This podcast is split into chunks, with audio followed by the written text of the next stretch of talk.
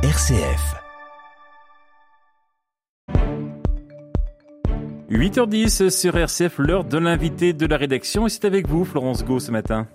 Oui, l'Afghanistan qui était au cœur du sommet virtuel du G7 convoqué en urgence par le Royaume-Uni. Les chefs d'État et de gouvernement des pays membres ont mis en garde les talibans sur le respect des droits humains et le terrorisme. Mais les pays européens n'ont pas su convaincre les États-Unis de poursuivre les évacuations au-delà du 31 août. Bonjour Bertrand Badi. Bonjour. Alors vous êtes professeur émérite à Sciences Po Paris, spécialiste des relations internationales. Les États-Unis vont donc bien partir d'Afghanistan le 31 août prochain. C'est finalement ce qui ressort de ce G7. Les Européens n'ont pas réussi à faire changer d'avis Joe Biden. Bertrand Badi, est-ce qu'on peut dire que le président américain a quelque part cédé à l'ultimatum posé par les talibans?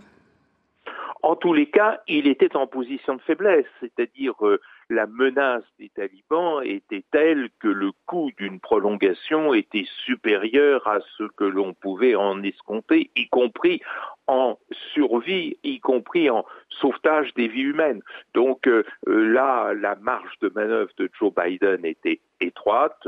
En fait, c'est un cauchemar que vivent les États-Unis. C'est un nouveau signe de ce international nouveau dont ils sont d'un certain point de vue les principales victimes. Alors le président américain a, tout de même mis euh, ce départ euh, sous condition, celle de la coopération euh, des talibans. Hier, lors d'une conférence de presse, pourtant le porte-parole des talibans a accusé les Occidentaux de vider le pays de ses forces vives, demandant aux Occidentaux de ne faire partir que les étrangers. Est-ce que cela peut générer des tensions supplémentaires dans les prochains jours? Ben, vous savez, on est sur la corde raide en ce moment, c'est-à-dire euh, euh, les talibans peuvent choisir entre deux options, l'option de la radicalité, de la fermeture, euh, du retour à ce qu'était l'État taliban dans les années 90, comme ils peuvent jouer la carte de la coopération internationale. donc on est là entre deux options possibles. J'ai l'impression que personne n'a véritablement choisi.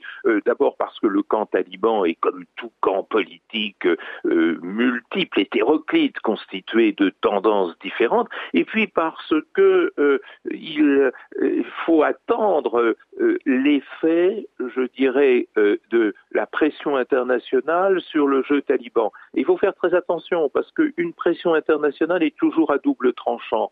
Être trop radical dans l'opposition à ce nouveau régime, c'est l'amener à la fermeture ou à ne s'ouvrir qu'à certains États, comme par exemple la Chine, voire la Russie, ou bien entendu le voisin pakistanais. Et donc, euh, euh, trop de euh, sanctions, trop de répression à l'égard de ce nouveau régime risque effectivement de créer une situation telle que nous l'avons connue.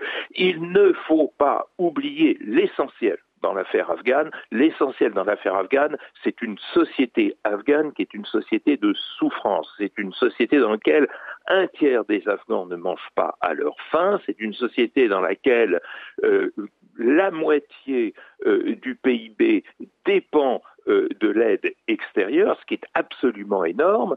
Donc, fermer totalement, verrouiller la porte de ce pays, c'est risquer effectivement de créer un enfer et un enfer dont plus personne ne sait maintenant qu'on pourra en sortir.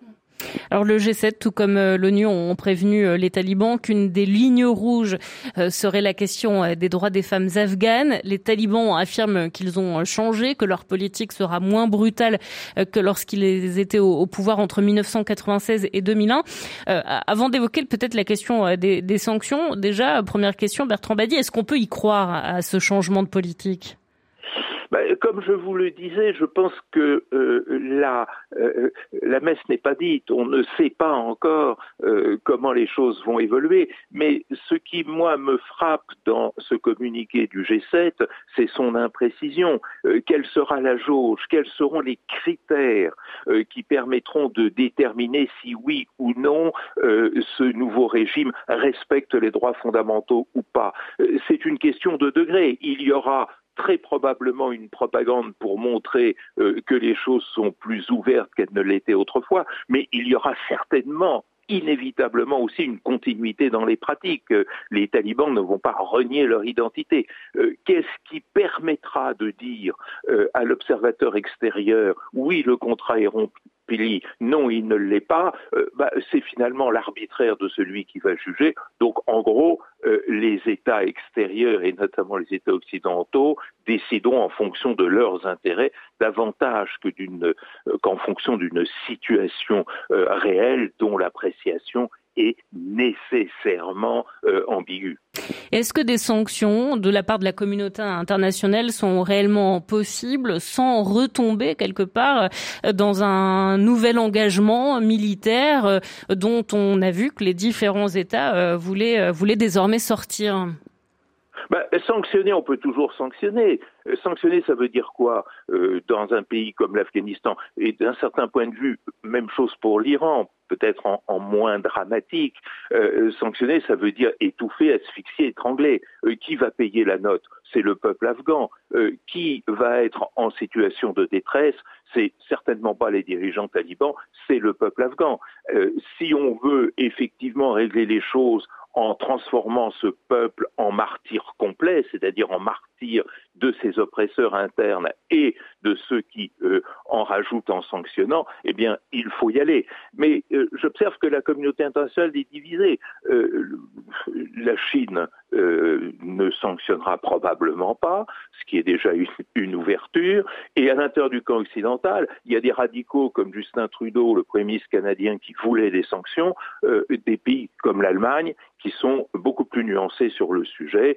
Vous savez, on a depuis longtemps démontré premièrement que les sanctions ne servaient à rien, c'est-à-dire qu'il euh, est très rare que des sanctions aboutissent aux fins qu'elles se sont fixées, et que deuxièmement, les sanctions font mal, non pas aux responsables, mais aux gouvernés. Donc euh, il va falloir inventer autre chose.